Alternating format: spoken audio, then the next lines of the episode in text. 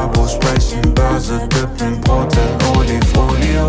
Dippen wie die Märkte in der Krise, doch machen die miese. Alles, was sie machen, ist ein Podcast und Rendite. Feliz Navidad, da da da da dan. Guten Morgen, liebe Leute. Herzlich willkommen zum Investment Babo Finanz Podcast. Nein, heute ist Babo Sprechen Börse. Ich habe gestern äh, Weihnachtsfeier äh, gehabt hier bei Shareholder Value und wie man sieht hier auf YouTube, es lohnt sich äh, hier in unserem YouTube-Kanal auch eingeschaltet zu sein, hat Michael, glaube ich, heute auch ein Weihnachtsfeier. Du bist zumindest so angezogen, Michael. Ja, richtig. Ich äh, habe ja, äh, sonst bin ich gar nicht so der Tradition-Typ, aber an Weihnachten habe ich ein paar Traditionen und zu, äh, zur Weihnachtsfeier habe ich immer diesen Weihnachtspulli an. Also ich habe jetzt für die, die uns nicht sehen, so ein Klischee-Weihnachtspulli an mit, äh, mit, äh, mit so einem äh, Eisbär drauf. Ich hätte so einen Nikolaus, aber mehr habe ich Ja. nicht. Ja. Ja, und, äh, und mein Bart ist all time long, glaube ich. Also lang war das schon lange nicht long. mehr.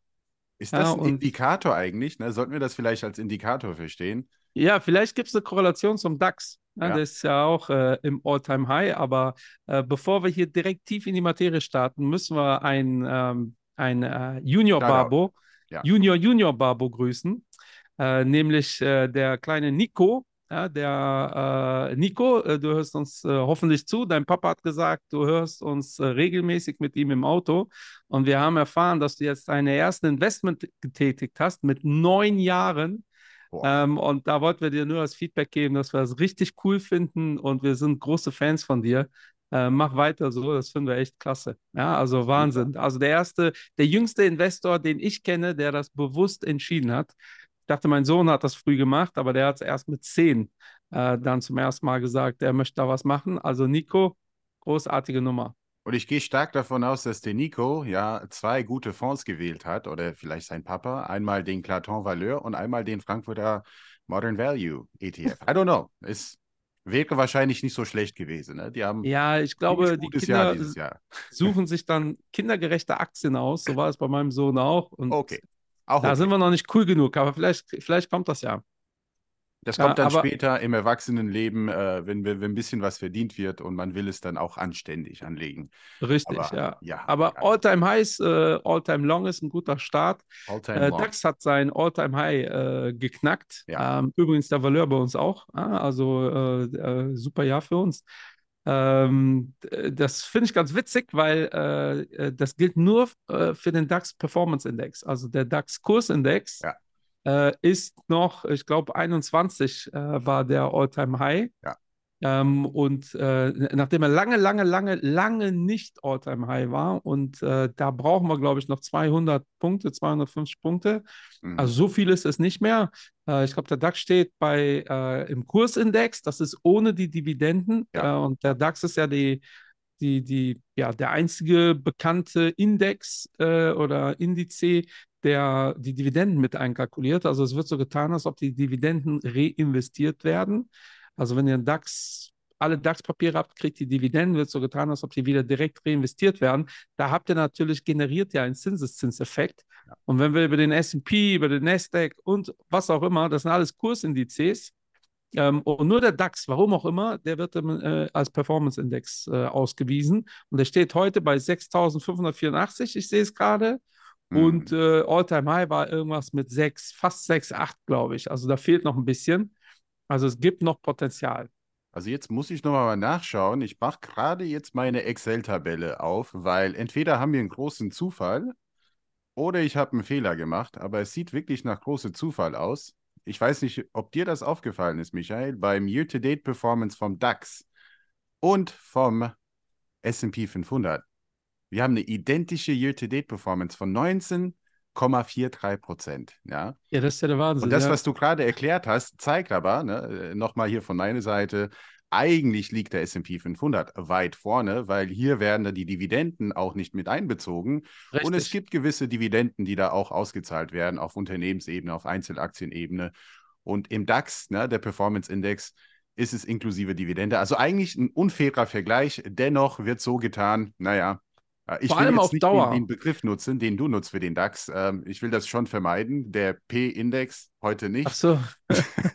ja, ja, sind wir ja. Äh, obwohl, äh, ist auch ein guter äh, Hinweis, weil äh, der DAX hat ja diese Woche richtig performt und letzte und die USA nicht. Ja, darauf gehen wir gleich noch ein. Ja. Äh, weil äh, kurz noch zum Thema Performance Index. Auf ein Jahr ist die, macht das natürlich den Braten nicht so mega fett, äh, aber auf 10 Jahre, 20 Jahre Mhm. macht das enormen Unterschied. Weil schaut euch gerne mal den Kursindex an. Äh, der DAX stand 2001, also vor dem großen Crash, schon bei 6000. Ja. Also das ist 23 Jahre her und dann, wenn ihr es so wollt, hat der DAX in 23 Jahren sich von knapp 6000 auf 6500 entwickelt. Ja. Das sind keine 10 Prozent. Äh, also insgesamt. Ähm, Und äh, das wäre schon ein blöder, äh, blöder Zeitpunkt, um zu investieren. Und wenn ihr euch da die anderen Indizes anschaut, seht ihr auch noch, darauf gehen wir ja, nächste Woche machen wir ja ähm, antizyklisch, zyklisches Investieren. Also nur weil der DAX jetzt im All-Time-High ist, daraus einfach zu schließen, dass es jetzt wieder runterkommen muss. Theoretisch gibt es da viel Ja. Potenzial. Und das erklärt aber auch, warum ähm, in dieser schwächelnden Wirtschaft, äh, höre ich halt auch sehr oft, äh, wie kommt es denn, dass die Aktien so gut laufen? Mhm. Die Frage ist, ob die so gut gelaufen sind langfristig. Ja, weil Ja. da langfristig die, die, der Performance-Index doch einiges äh, äh, vernebelt, ja, sagen wir es mal so. Ja. Ja, dazu muss man auch sagen, ähm, auch letztes Jahr um diese Jahreszeit haben wir, zumindest meine ich auch, habe ich über das Thema Bewertung gesprochen. Denn man hat ja auch gesehen, eine massive Übergewichtung letztes Jahr. Alles natürlich relativierend, relativ zu dem, was davor passiert ist in den USA. Und die Bewertung auf DAX-Ebene, auf eigentlich Europa-Ebene, war massiv runter. Ja, das heißt, Ja. viele Investoren haben zugeschlagen, alleine aus der Bewertung, ne? weil man hat dann quasi einstellige Kurs-Gewinn-Verhältnisse gesehen auf Indexebene. Und dann haben wir doch im Frühjahr gesehen, einen Riesensprung im DAX. Und das war keine Überraschung. Das war, wenn man so will, eine reine technische Bewegung und dann wurden Gewinne mitgenommen. Das kann ich mir hier auch zum Jahreswechsel durchaus vorstellen, weil wir sind nun mal in einer technischen Rezession in Deutschland. Und auch wenn die Performance hier ne, knapp 20 Prozent, wie du sagtest, ja, was könnte jetzt noch kommen? Man kann auch die 18.000 erreichen. Das ist nicht auszuschließen. Man muss ja auch die Dynamik dahinter verstehen, äh, ob Investoren tatsächlich kaufen, aus welchem Grund. Und Bewertung ist nun mal ein wichtiger Grund, wenn man sieht, der S&P 500, die Amis, Nasdaq und Co., wie sie alle heißen, die sind nun mal relativ gesehen teuer bewertet. Ja, und Ja, was, was China angeht, keine traut sich so richtig, weil äh, na, wenn man nur auf Bewertung schaut, dann würde man jetzt sofort in chinesischen Aktien investieren. Also es ist Bewertung und Qualität und natürlich politische Sicherheit, ne? das darf man auch nicht vergessen. Und das, das hat man nun mal in Deutschland und Europa eher als in China aktuell. Ne? Also, absolut. Dasselbe gilt aber auch für Small Caps, by the way. Ne? Also Small Absolut, Caps auch. Ähm, historisch, äh, maxi also in den USA ist gerade die Relation Large Caps zu Small Caps historisch äh, unterbewertet oder überbewertet, je nachdem, von welcher äh, Richtung äh, ihr euch das anschauen mögt. Ähm, und das ist schon irgendwie unlogisch, weil das mit China kann man sich erklären. Ja? Man hat Panik, geopolitische ähm, Krisen, ähm, aber äh, in den USA äh, bei den großen Playern zuzugreifen, bei den kleinen äh, komplett wegzuschauen, weil man irgendwie denkt, USA entwickelt sich, die Großen schon, die Kleinen nicht. Die ganzen Zulieferer, wenn die wegfallen, haben, haben auch die Amazons ein Problem. Ähm, aber da, da will ich gar nicht zu tief drauf eingehen, weil Ja, ich glaube, das ist Thema für nächste Woche, für dieses Thema zyklisches und antizyklisches Investieren. Oh ja. Aber wie erklärst du denn, dass die USA jetzt in den letzten zwei Wochen so, in, vor allem in Relation zu Europa, äh, so gekriselt sind? Ne? Also DAX 1,4. Ähm, ich gucke mir ja logischerweise den CAC 40 sehr oft an, auch sehr positiv gelaufen. S&P leicht im Minus diese Woche. Nasdaq wegen gestern ähm, wieder im Plus.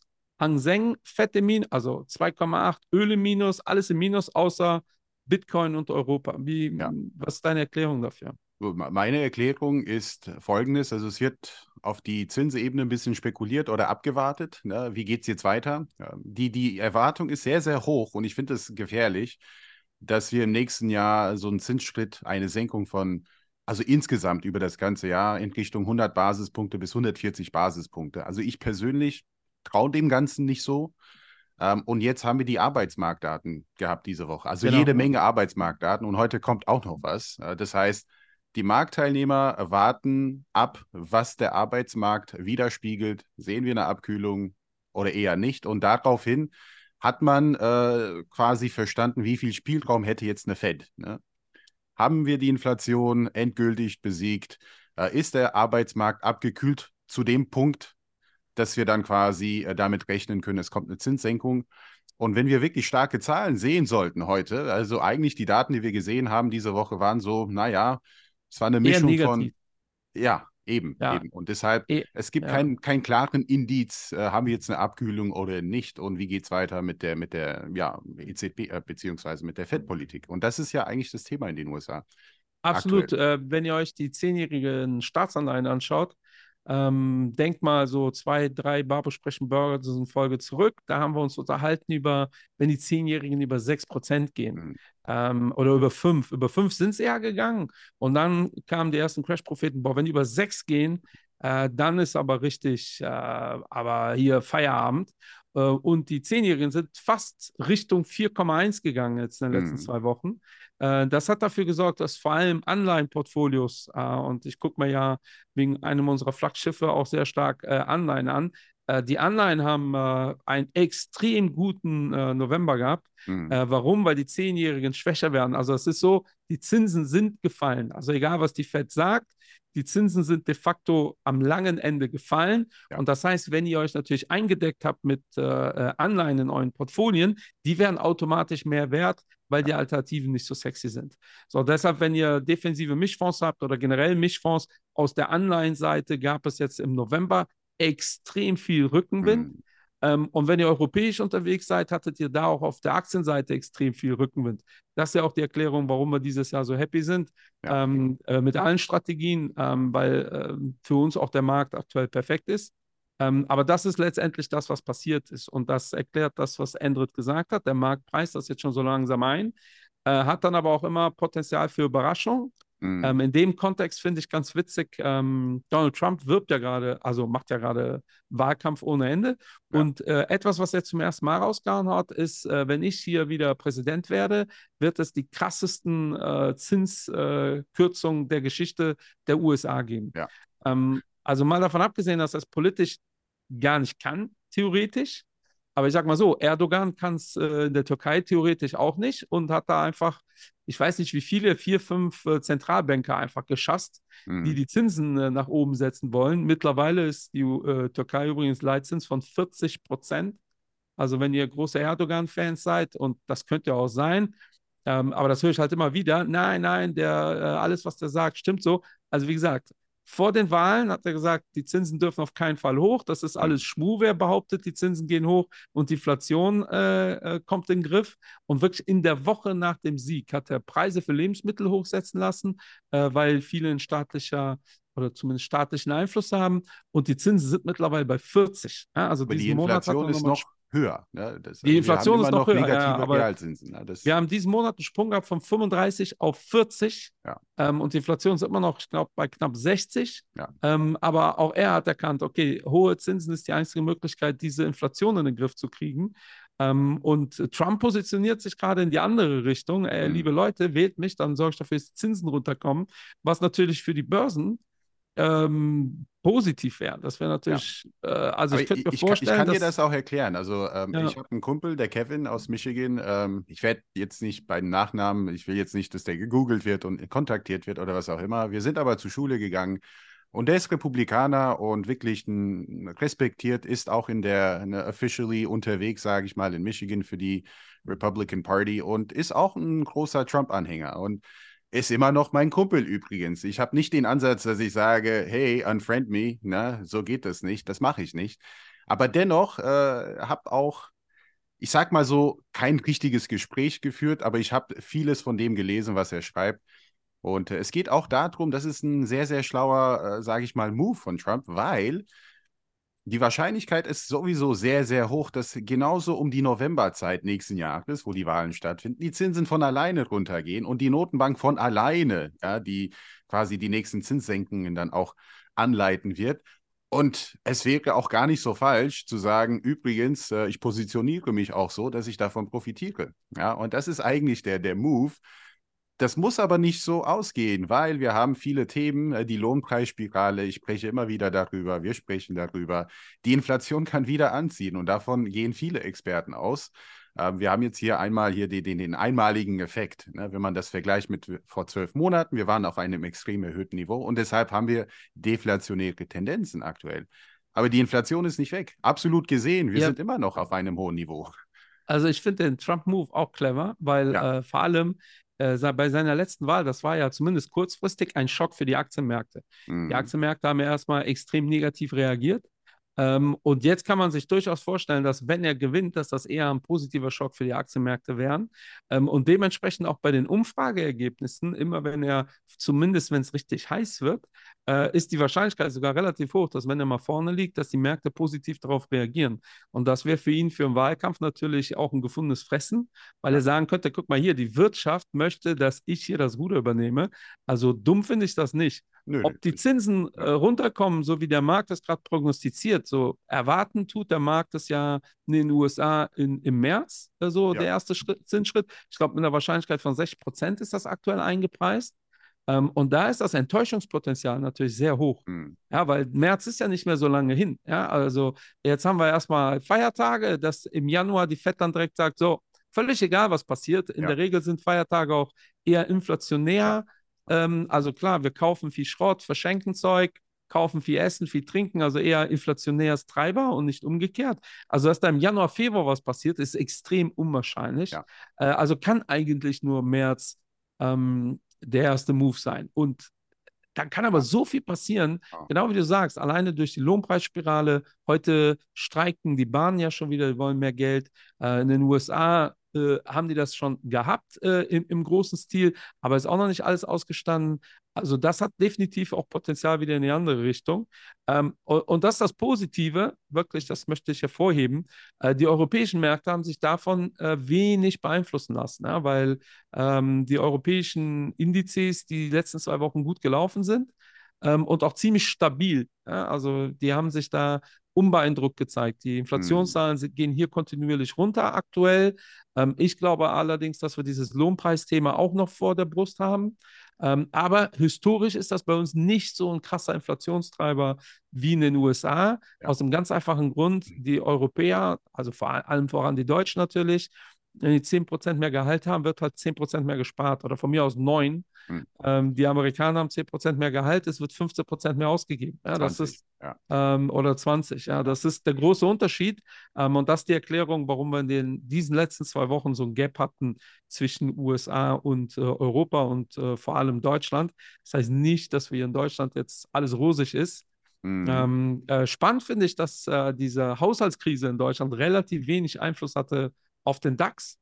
Ja. Ähm, wobei das langfristig natürlich ähm, schwierige Themen sind. Also kurzfristig auch.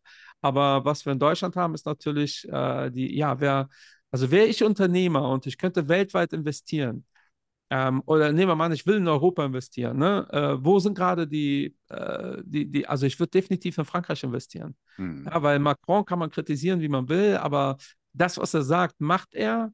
Und äh, wir haben da einfach eine, ein stabileres Umfeld. So blöd das klingt, das war immer, äh, Frankreich war immer die Streikburg, ja, wo Leute dann eher gesagt haben, lieber in Deutschland investieren, weil da ist die Produktion sicherer.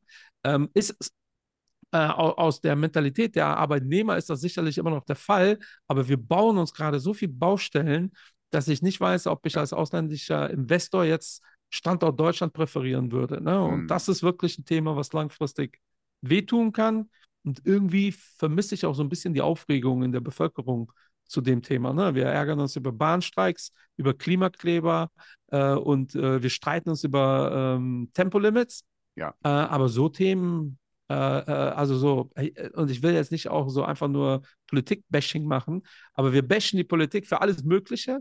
Und das ist echt ein Thema, was einfach, also mir fällt das wirklich schwer, ich finde das so unfassbar unprofessionell. Mhm. Äh, um, um, um, wenn wir beide jetzt noch nebenher Politik machen würden, könnte man sagen, ja, okay, das ist nicht den ihr Hauptberuf, ja, aber ah, also schwierig. Also da, da das, das. Ja, äh, zum, zum, zum Thema Politik, weil wir kommen so langsam zum Schluss. Ich war auch diese Woche dann beim Finanzbildungsgipfel in Berlin Stimmt, ja. und ähm, ich musste immer wieder sagen, zum Glück habe ich dann auch einige von uns gesehen, äh, auch einige Berater dann auch wieder äh, erkannt, einige äh, Finanzinitiativen, ähm, aber auch sehr, sehr viele Lehrer. Ich meine, das ist ja eine interdisziplinäre Vorgehensweise. Wir brauchen auch viele Komponenten, um die Finanzbildung zu pushen. Äh, dennoch hat mir die ganze Zeit gefehlt, so wie jetzt auch vor sechs Wochen beim Stakeholder-Workshop, einfach mal ähm, das Bedürfnis oder halt, dass es ausgesprochen wird, wie sehr wir auch die ähm, ja, Finanzakteure, die Privatakteure brauchen, die Fondsgesellschaften, die Banken und so weiter und so fort. Wir werden als die Bösen dargestellt und ich frage mich, hm, wie soll das funktionieren? Wer soll über Finanzbildung sprechen? Na, natürlich nicht alleine die Banken, die auch Interessen vertreten, aber es muss ein gemeinsames Bild sein. Und ich finde das so schade, ähm, was wir für eine Reputation genießen. Und das hat mit wenigen Beispielen zu tun, was, womit wir assoziiert werden. Ja, also ich meine, damit meine ich wirklich die ganze Finanzwelt, die ganze unternehmerische Welt, die ganzen Personen, die sagen, hey, ich will heute was bewegen, ich will heute was ausprobieren, ich möchte heute ein Risiko eingehen und mal schauen, wie es wird. Ne? Also wir sind sehr auf Sicherheit äh, bezogen. Und äh, dazu da kommt müssen, die, Da die, müssen wir mal eine Folge zu machen. Ja, also Ja, du- Image der Finanzindustrie, weil da kann man ja, Ja. alle, äh, äh, das ist ja auch so fast philosophisches Thema, müssen wir uns mal überlegen, wenn wir dazu Ja, aber einladen. Philosophie ist äh, sehr, sehr wichtig. Philosophie ist vor allem in der Wirtschaft, also immer wichtig gewesen. Also diese Fragen muss man sich stellen, aber wir, wir sind an dem Punkt gekommen, wo wir wirklich die falschen Fragen uns stellen. Und das ist ein Problem, ja. Und Weil äh, ich kann mit äh, Gewissheit sagen, und das kann ich in der Folge dann mathematisieren, dass ich meinen Führerschein abgeben musste, weil ich in der Finanzindustrie bin. Ähm, also mit einer, äh, äh, oder andersrum, hätte ich, äh, in der Pandemie habe ich meinen Führerschein abgegeben und wäre ich nicht in der Finanzindustrie, hätte ich den Safe nicht abgeben müssen. Ah. Aber dazu ein andermal. Ja, weil Das wir wir müssen gerne, kurz das über wir Bitcoin gerne. reden. Der ist bei Ja. 11,9 äh, diese Woche. Ähm, 4, 43, 44.000 ähm, ist ja der Wahnsinn, was da Ja, abgeht.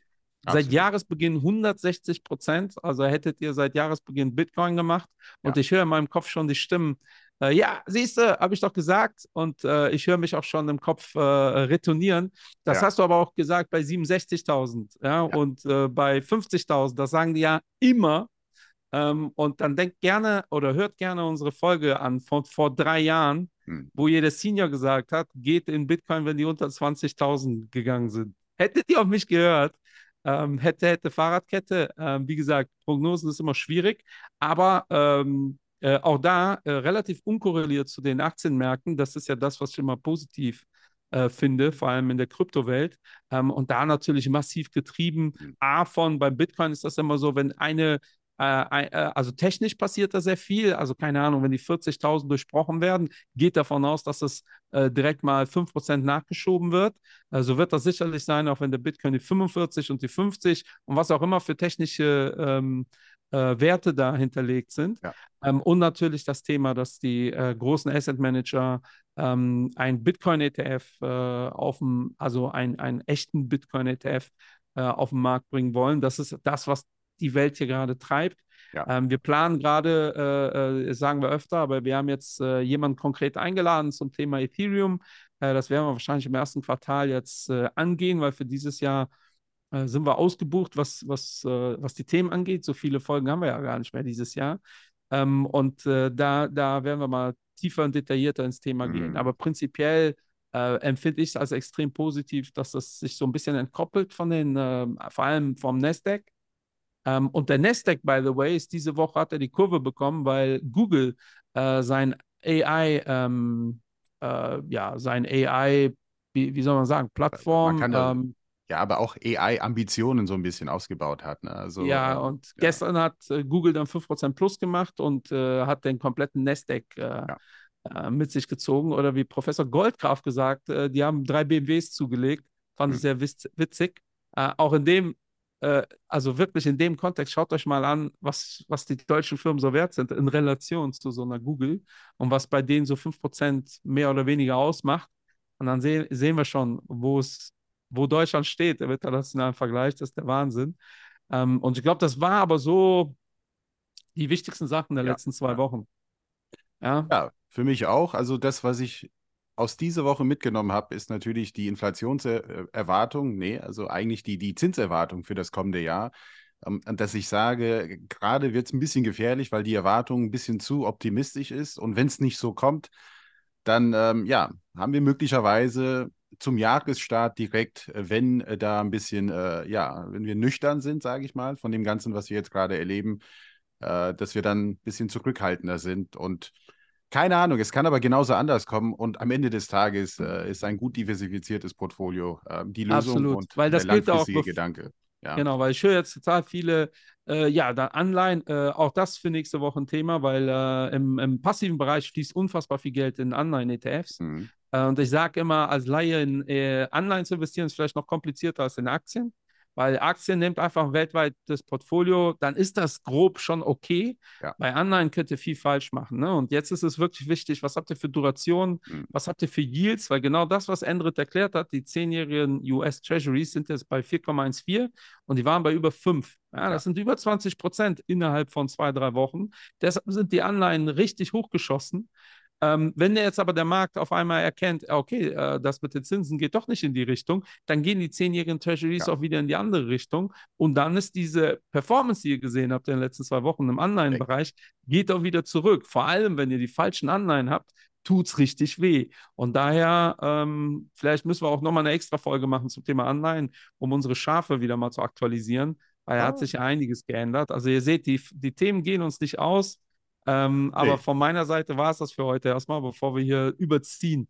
Von meiner Seite auch. Und äh, Michael, dann wünsche ich euch eine schöne Weihnachtsfeier heute und ein schönes Wochenende. Ja. Dankeschön, wünsche ich dir auch, mein Lieber. Und, Und, äh, äh, allen anderen, wir hören uns nächste Woche. Nächste Woche antizyklisches Investieren. Schönes Wochenende, Leute. Ciao, ciao.